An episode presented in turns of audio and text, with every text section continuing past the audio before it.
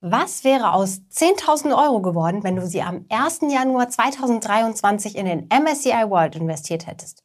Oder in den FTSE All World? Und was, wenn du stattdessen auf Gold gesetzt hättest? Oder auf Bitcoin? Oder irgendeine andere Anlageklasse? Das schauen wir uns heute an.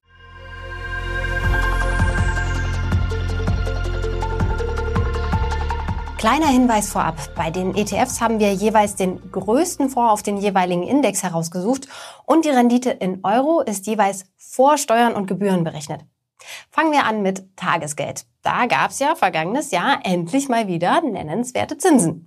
Allerdings oft nur für Neukunden, für einen begrenzten Zeitraum und bis zu einem bestimmten Betrag. Um es etwas einfacher zu machen, haben wir für den Vergleich einen Tagesgeld-ETF herangezogen.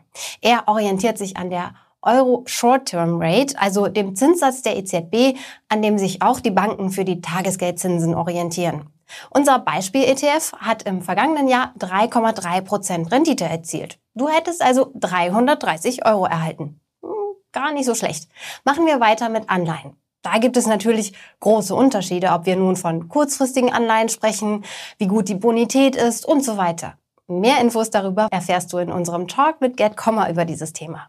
Um es etwas zu vereinfachen, nehmen wir für den Vergleich einen ETF, der alle Laufzeiten, Anleihearten und Währungen kombiniert und damit einen guten Überblick ermöglicht.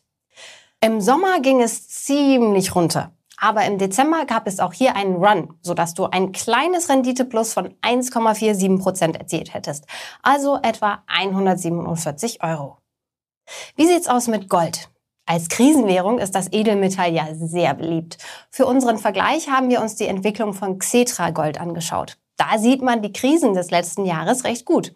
Der Ausschlag im Frühjahr ist die Bankenkrise, bei der die Schweizer UBS ihren Rivalen, die Credit Suisse, geschluckt hat. Wenn du genau wissen willst, was da passiert ist, schau dir nochmal die Insights-Folge dazu an. Und im Oktober kam dann der Kriegsausbruch in Nahost. Zwischenzeitlich waren beim Gold zweistellige Renditen drin und am Ende wärst du mit 9,45 Prozent rausgegangen. Also 945 Euro. Das ist schon einiges. Und das digitale Gold? Kryptowährungen haben nach dem Horrorjahr 2022 wieder mächtig aufgeholt. Du kannst in Bitcoin über sogenannte ETCs investieren. Aus 10.000 Euro, die du in solch einen ETC gesteckt hättest, wären im vergangenen Jahr 24.666 Euro geworden. Bei einem Plus von fast 150 Prozent hättest du deinen Einsatz also mehr als verdoppelt. Hier zeigt sich wieder die extrem hohe Volatilität von Krypto. Der beliebte Welt-ETF MSCI World hat im vergangenen Jahr einiges an Kritik eingesteckt. Die Kritikpunkte haben wir übrigens in der Insights-Folge Anfang Dezember analysiert. Über die Performance kann sich jedenfalls niemand beschweren. Bei einem Investment von 10.000 Euro hättest du eine Rendite von 1.955 Euro herausbekommen. Fast 20 Prozent Zuwachs also.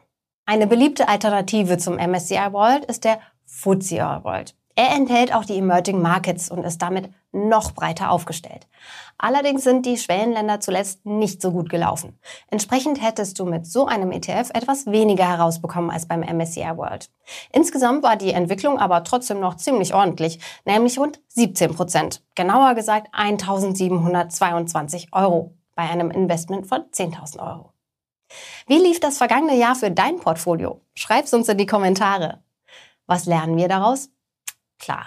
Man kann natürlich die vergangene Entwicklung nicht einfach fortschreiben. Noch dazu ist ein Jahr viel zu kurz als Anlagehorizont. Aber durch den Vergleich der verschiedenen Anlageklassen kannst du ganz gut ablesen, was im vergangenen Jahr so los war. 2023 war besonders vorteilhaft für breit gestreute Aktien-ETFs, Gold und Krypto.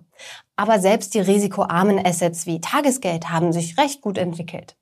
Verschiedene Assetklassen zu mischen ist vorteilhaft, weil sie sich oft gegenseitig ausgleichen. Eine gute Kombination ist risikoarme Assets wie Tagesgeld für den Vermögenserhalt plus risikoreiche Assets wie Aktien-ETFs für den Vermögensaufbau. Wenn du noch mehr Analysen und Learnings aus dem vergangenen Jahr mitnehmen willst, hör dir unsere Folge Nummer 113 an. Das ist unser Jahresrückblick, in dem wir uns verschiedene Assetklassen, Branchen und Regionen und deren Entwicklung näher angeschaut haben. Wenn dir der Podcast gefallen hat, lass uns doch ein Abo da. Und wir freuen uns natürlich auch über eine gute Bewertung auf Spotify, Apple Podcast oder in der Podcast-App deiner Wahl. Vielen Dank an Anja für die Redaktion, Kia fürs Fact-Checking und Johannes für die Post. Du hörst Just ETF, den Podcast mit mir, Susanne. Dir viel Erfolg beim Anlegen und bis zum nächsten Mal.